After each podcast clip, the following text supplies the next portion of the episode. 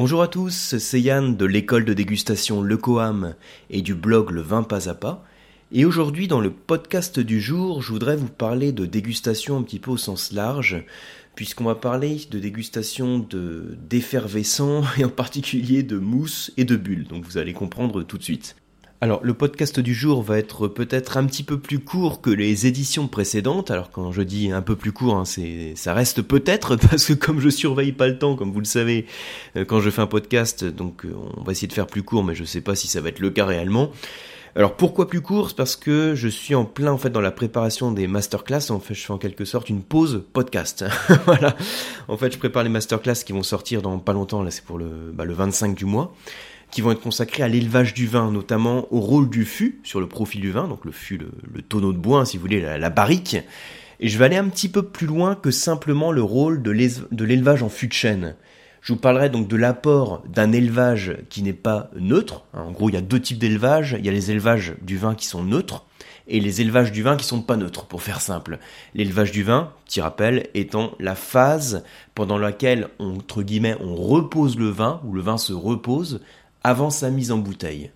Donc globalement, vous avez deux approches. Soit vous avez une approche en cuvinox, soit vous avez une approche en fût. Ça, c'est les deux approches principales. Et après, c'est un petit peu plus complexe que ça, puisqu'on peut aller beaucoup plus loin. Et je vais longuement vous parler du fût pour vous montrer comment connaître, reconnaître le fût, quels sont les différents types de fûts et quels sont les apports que l'on peut avoir en fonction du type de barrique qui va utilisé. Et pour élargir un petit peu, je vous parlerai aussi de d'autres types d'élevage, notamment des notions d'amphore et d'autres choses. Amphore, hein, donc euh, A-M-P-H-O-R-E, hein, que ce soit clair. Hein. comme c'est un podcast audio, vous n'avez pas de, pas de vidéo pas de texte sous les yeux. Voilà, donc ça c'est le programme que je vous prépare. Donc je reviens tout de suite donc sur le sujet du, du podcast. Je vous disais qu'on va parler de manière générale de dégustation, on va parler de bulles, on va parler de mousse. Alors pourquoi je vais vous parler de tout ça? C'est simplement parce que j'ai animé il n'y a pas longtemps euh, pour un club d'onologie une initiation à la dégustation à la bière. Euh, c'était pour un club d'onologie où un certain nombre de dégustateurs qui sont habitués à déguster du vin depuis longtemps, euh, voire très longtemps, quand je dis très longtemps c'est quelques décennies, donc c'est des, bons dégustateurs, et il y en a certains qui m'ont confié qui sont venus à cette dégustation de bière, qui faisait partie du programme qu'on avait défini, plus par curiosité. C'est-à-dire que c'est pas du tout quelque chose euh, qui éveillait leur attention à, la base. Hein. Faire une dégustation de bière, ils préféraient se faire plaisir avec de belles bouteilles et de bon vin. C'est pas moi qui vais leur reprocher, hein, plutôt que d'ouvrir une petite mousse. Voilà, alors, euh, et c'est quelque chose que j'entends régulièrement finalement sur les initiations à la bière ou quand on fait des dégustations de bière, que je propose sur des groupes de dégustateurs de vin. Euh, parfois, il y a certaines personnes qui me disent qu'ils ne savent pas si ça se déguste vraiment la bière, alors que c'est quelque chose qu'on peut complètement déguster. Et même à partir du moment où on rentre dans cette approche de dégustation, on se rend compte que c'est un produit qui est aussi extrêmement riche et qui est très complexe. Et je reconnais qu'on a souvent une image différente hein, du buveur de bière de celle du buveur de vin. C'est peut-être pas la même approche euh, que je vois en tout cas sur les cours et sur les groupes de dégustateurs de vin quand j'apporte des, euh, quand j'anime une thématique sur la bière. Et pourtant, ce sont des approches qui se rejoignent. Et je dirais, à partir du moment où on est dans une optique de dégustation, il y a beaucoup de choses qui vont se rejoindre. On peut être dans une optique de dégustation pour beaucoup de choses finalement. Donc pour le vin bien sûr, euh, mais également pour la bière, pour le café, pour le thé, pour l'huile d'olive, pour les spiritueux. Hein. On fait des dégustations thématiques sur, euh, les whiskies, sur les cognacs, etc. Et de manière encore plus générale, on peut être dans une optique de dégustation euh, quand vous dégustez par exemple un bon plat au restaurant. Hein, donc en termes de gastronomie, ou quand vous préparez un bon plat chez vous. Et à partir du moment où on est dans cette optique de dégustation, on va en fait au-delà du plaisir euh, gusto-olfactif que nous offre le produit, donc le, le, vin, la bière, le café, etc. On va au-delà du plaisir gusto-olfactif, on va beaucoup plus loin, et on rentre plus dans une optique d'analyse et de dégustation systématique. Et qu'est-ce que j'entends par dégustation systématique? En fait, ce que je veux dire, c'est qu'à chaque fois que vous avez un produit, entre guillemets, qu'on peut déguster, donc bien sûr le vin, hein, si vous écoutez le podcast, on est tous sur la même longueur d'onde, mais également, comme je disais en introduction, la bière, les spiritueux, le café, etc., ou les mets en gastronomie, quand on est dans cette optique de dégustation systématique, ça consiste simplement à prendre son temps quand on déguste. On prendre son, on prendre son temps et se concentrer sur chacune des sensations qu'on a. Alors bien sûr des sensations d'ordre gusto-olfactif, hein, je parlais du plaisir que ça procure par rapport aux arômes et aux sensations en bouche, donc on va parler des arômes et des saveurs, mais aussi en termes visuels. Quand on est dans une optique de dégustation, il y a aussi le sens visuel qui intervient. Alors quand c'est un mets en gastronomie, on va observer par exemple le dressage de l'assiette. Et quand on est dans cette optique où systématiquement, chaque fois que vous êtes au restaurant, que vous faites un bon repas par exemple, que vous êtes dans une approche de dégustation, vous allez vous rendre compte que vous allez développer vos sens et vous allez également développer votre intérêt pour le produit parce que vous allez vous rendre compte de sa complexité. Je vous reprends l'exemple du vin, hein, comme ça, ça sera parlant pour tout le monde.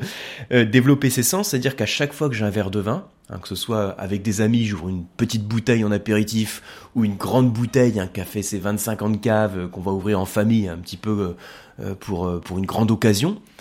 Que vous ouvrez une grande bouteille ou une petite bouteille, quelle que soit l'occasion de dégustation, si vous êtes dans une optique de dégustation, vous allez toujours prendre votre temps, donc c'est une forme de respect aussi vis-à-vis -vis du vin que vous dégustez, pour vous concentrer sur chaque étape de la dégustation, visuel, olfactif, gustatif. Et quand on prend le temps de se concentrer sur chaque étape, on se rend compte aussi que c'est comme ça qu'on arrive à développer ses sens. Alors, sens visuel, c'est peut-être un petit peu plus trivial parce qu'on parle simplement d'analyse de couleur, euh, de limpidité. Bon, faut quand même une méthode, hein, je dis, mais c'est plus trivial dans le sens où on est beaucoup plus d'accord sur une couleur que sur un arôme. Parce qu'on est beaucoup moins habitué à travailler son sens olfactif, et même pour le sens gustatif. Hein. Donc quand on est dans cette optique de dégustation systématique, on développe ses sens, et on développe également son intérêt, parce qu'on se dit, ce vin, qu'a tel profil en termes d'arôme, qu'a tel niveau d'acidité, qu'a tel niveau de tanin, à quoi ça peut être dû, toutes ces sensations, toutes ces caractéristiques? Et bien tout ça, c'est dû à telle chose, c'est dû à son cépage, c'est dû à son terroir, c'est dû à son élevage, c'est dû à sa vinification, c'est dû au millésime, euh, c'est dû aux conditions climatiques. Et tout ça, ça nous permet d'entrevoir la complexité du produit. Et donc ça permet aussi de développer notre intérêt pour le produit. Donc voilà, donc finalement c'est une grosse introduction que je suis en train de vous faire sur la notion de, dégustation et surtout sur cette optique de dégustation systématique qu'on peut avoir pour tous les produits que l'on est amené à déguster. Et moi c'est un petit peu ce que je prône euh, au quotidien, donc au quotidien bien sûr dans la dégustation du vin puisque, puisque c'est mon métier, mais également à chaque fois, chaque fois qu'on a une optique de dégustation quand vous dégustez des bonnes huiles d'olive, moi là je suis en, je suis en Espagne, je suis à Alicante en ce moment, euh, donc euh, voilà, en Espagne, il y a des très bonnes huiles d'olive. Donc il y a moyen de se faire plaisir, en France aussi, en termes d'huile d'olive. Hein. Mais comme moi, habituellement en France, je suis plutôt dans le nord de la France. Hein. Paris est dans le nord de la France. Je suis pas dans une région à Olivier. Donc je ne parle moins, je parle moins en tout cas d'huile d'olive. Et ici c'est vrai que j'ai l'occasion de déguster beaucoup d'huiles d'olive de types différentes. Et d'ailleurs même pas seulement espagnol, hein, quand je rencontre un peu des gens spécialisés sur ce domaine. Et ça permet aussi de, de voir qu'en optique de dégustation, on peut aller très loin sur l'analyse. Et que finalement c'est toujours, toujours la même approche. Visuel, olfactif, gustatif. Donc ce que je prône, c'est même plus qu'un réflexe, hein, déguster systématiquement, c'est plus qu'un réflexe, c'est presque une attitude, presque un mode de vie. Hein, je sais que dit comme ça, ça paraît un petit peu bizarre hein, de dire que la dégustation c'est un mode de vie, mais c'est un peu ça, parce que c'est toujours une forme de respect euh, par rapport aux produits qu'on va déguster. Une forme de respect, une manière de prendre son temps, de se concentrer sur chaque sensation, et ça, ça permet aussi de mieux le connaître, de mieux l'apprécier, de mieux le choisir, et donc aussi d'être plus exigeant.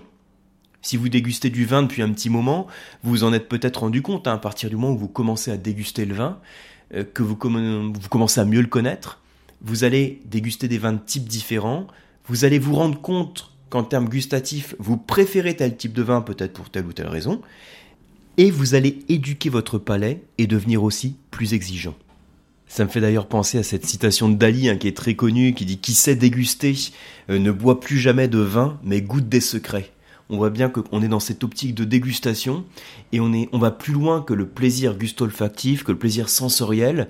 On va accéder à une forme de complexité qui va faire qu'on va développer notre intérêt pour le produit voire notre passion. J'aime aussi beaucoup cette citation de Pasteur qui dit il y a plus de philosophie dans une bouteille de vin que dans tous les livres. C'est une citation que j'ai accrochée au, sein des locaux du Quam à Paris dans, le 17e, parce que je trouve que ça résume aussi beaucoup cette approche de dégustation systématique, sauf que là, bon, bien sûr, c'est complètement euh, orienté sur le vin. Euh, il y a plus de philosophie dans une bouteille de vin que dans tous les livres. Sauf peut-être que pour accéder à cette philosophie, pour accéder à cette complexité, il faut en connaître les codes, il faut en connaître les règles, il faut en connaître les méthodes, et il faut connaître tout simplement le produit pour avoir une certaine curiosité à son égard et puis mieux le comprendre. Donc voilà déjà pour cette approche de dégustation systématique, mais parmi tous les produits que je vous cite, hein, je vous parle du café, du thé, de la bière, du vin, etc., de la gastronomie, euh, moi ce qui retient le plus mon attention, vous en doutez, c'est le vin. Euh, c'est aussi pour ça que c'est mon métier, parce que je trouve que dans le vin, c'est là aussi qu'il y a le plus de richesse. Vous savez que j'aime bien sur les formations faire ce petit schéma qui montre comment on va passer de la vigne, de ce, pied de vigne, au verre de vin. Nous, on est les dégustateurs, et pour aboutir au dégustateur, pour avoir notre verre de vin entre les mains, il y a tout un ensemble d'étapes qui constituent l'histoire du vin et qui forgent, qui construisent sa personnalité. La première étape, c'est d'abord qu'on a un pied de vigne avec des baies de raisin. Mais ce pied de vigne, il n'est pas tout seul, hein, il est aussi dans un environnement. Cet environnement, c'est un terroir. Ça peut être un type de sol, un type de sous-sol qui, en fonction de sa richesse, euh, sa richesse en éléments minéraux, en fonction de sa composition, sa texture, il va apporter différentes caractéristiques au vin. Donc déjà, ça va jouer au niveau du pied de vigne et du cépage. Ce pied de vigne donc, est dans un environnement, donc dans un climat qui est soumis donc, à un certain type d'ensoleillement, à des conditions climatiques et météorologiques qui vont être aussi propres au millésime. Et tout ça, ça va nous construire notre matière première notre raisin, qu'on va ensuite vinifier, donc le sucre du raisin qu'on va transformer en alcool par le, processus de fermentation alcoolique. Donc plus complexe que ça, bien sûr, puisque au niveau de la fermentation alcoolique et au niveau de la vinification, le vigneron a la main là aussi sur l'ensemble des opérations pour faire en sorte que son vin ait plutôt tel ou tel profil. Et suite à cette vinification de laquelle va vraiment naître le vin, puisque là on a notre boisson fermentée, hein, on a le jus de raisin qui s'est transformé en vin, on va pouvoir élever notre vin. Donc c'est ce que je parlais tout au début en introduction, hein, l'élevage du vin. Ensuite, on va le mettre en bouteille, qui va vieillir plus ou moins longtemps dans votre cave, et ensuite on va le mettre dans le verre, et c'est là qu'on va déguster. Et on voit que toutes ces étapes, Chacune des étapes est extrêmement riche en elle-même. Il y a beaucoup de paramètres qui vont jouer sur ces étapes. beaucoup de paramètres sur lesquels on peut jouer plutôt. Certains sur lesquels on n'a pas du tout la main, c'est l'environnement, mais d'autres sur lesquels le, vigneron a la main. Et donc tout ça, ça constitue la richesse du vin. Et donc, je vous parlais de dégustation systématique, mais si vous vous souvenez, donc il y a à peu près 10 minutes au début du podcast, je vous parlais aussi de cette dégustation de bière que j'avais organisée en vous disant que pour les dégustateurs de vin, c'est peut-être votre cas, euh, on considère parfois la bière comme quelque chose qui n'a pas la même richesse et pas la même complexité que le vin. Alors ce qui est vrai, hein, pour moi la bière n'a pas la même richesse et n'a pas la même complexité que le vin. Par contre, ça reste un produit qui est extrêmement intéressant et qui néanmoins a beaucoup de richesse et de complexité, même si ça n'arrive pas au niveau du vin. Bon, je suis un peu jugé parti, vous allez dire, c'est vrai. S'il y a un birologue qui écoute la, la, formation, qui écoute le podcast, pardon, il va se dire bon, euh, moi c'est pas tout à fait mon avis. Je pense au contraire que la bière c'est extrêmement riche, mais là chacun a son point de vue sur la question. Mais ce qui est vrai, c'est que quand on fait une dégustation de bière, on se rend compte qu'on va suivre les mêmes étapes, le visuel, l'olfactif, gustatif, et que chacune des étapes va également nous donner des renseignements sur la bière qu'on déguste, également sur son histoire, sur, ce qu'il a construit. Alors, je ne vais pas vous faire un cours complet hein, sur, sur, la bière, hein. l'idée simplement, sur chacune des étapes, euh, je vais vous dire en, allez, en 2-3 minutes ce qu'on va regarder sur chacune des étapes, visuel, olfactif, gustatif, pour la bière. Pour la bière, on va commencer en termes de visuel par observer la couleur. Vous avez des bières qui sont plus ou moins pâles et d'autres qui sont plus ou moins foncées. Vous avez des blondes, vous avez des brunes, vous avez des ambrées, vous avez des bières noires. À chaque fois, on va voir que la couleur va varier. Ça va être fonction du degré de torréfaction. Donc ça va être fonction du maltage qui fait partie du processus de fabrication de la bière. On va également évaluer la transparence. Est-ce qu'elle est voilée? Est-ce qu'elle est limpide? Donc en termes de vin, on parle plutôt de limpidité, hein, simplement. Et on va également évaluer la mousse notamment sa texture et sa tenue. La tenue, c'est la persistance. Et vous voyez que, alors si vous êtes amateur de champagne, quand on déguste du champagne, on va également parler de la mousse. Mais la mousse du champagne et la mousse de la bière, c'est pas du tout la même. je vous apprends rien. Si vous ouvrez une petite bouteille de champagne ou une grande bouteille de champagne, que vous servez une coupe de champagne, vous allez observer, bien sûr en termes de visuel, une couleur, une limpidité éventuellement, une brillance, mais également une mousse, donc un dégagement de CO2, et un cordon qui va être plus ou moins fugace. Mais si je vous sers à côté, dans cette même coupe de champagne, hein, pour comparer dans, le même contenant, un verre de bière, et là encore ça va être fonction de la bière, vous allez voir que vous allez avoir certaines bières pour lesquelles la mousse a une grande tenue, c'est-à-dire qu'elle va rester plusieurs minutes dans le verre, et elle va être comme très compacte, voire crémeuse, ce qui n'est pas le cas du champagne. Et là en dégustation on peut se demander pourquoi on a cette mousse dans la bière qui a une grande tenue, hein, qui reste comme ça. Donc il y a certaines bières, vous prenez une Guinness, vous avez fini votre bière, vous avez encore la mousse qui reste dans le verre. Ce qui n'est pas le cas du champagne. en général, si vous finissez votre verre de champagne, euh, vous avez plus de mousse dans votre verre, à moins qu'il y ait un petit peu de savon qui soit tombé dedans. Mais sinon, il y a un problème. Donc, pourquoi on n'a pas la même tenue? C'est simplement lié à la composition de la mousse. Ce qu'il faut comprendre, c'est que pour qu'il y ait naissance de la mousse, il faut d'abord qu'il y ait du CO2, donc du dioxyde de carbone, qui soit dissous dans notre solution, donc dans notre bière en l'occurrence, ou dans notre champagne. Et ce dioxyde de carbone, il faut qu'il soit en quelque sorte emprisonné. Donc il faut qu'il y ait un réseau de mousse hein, qui va emprisonner ce CO2.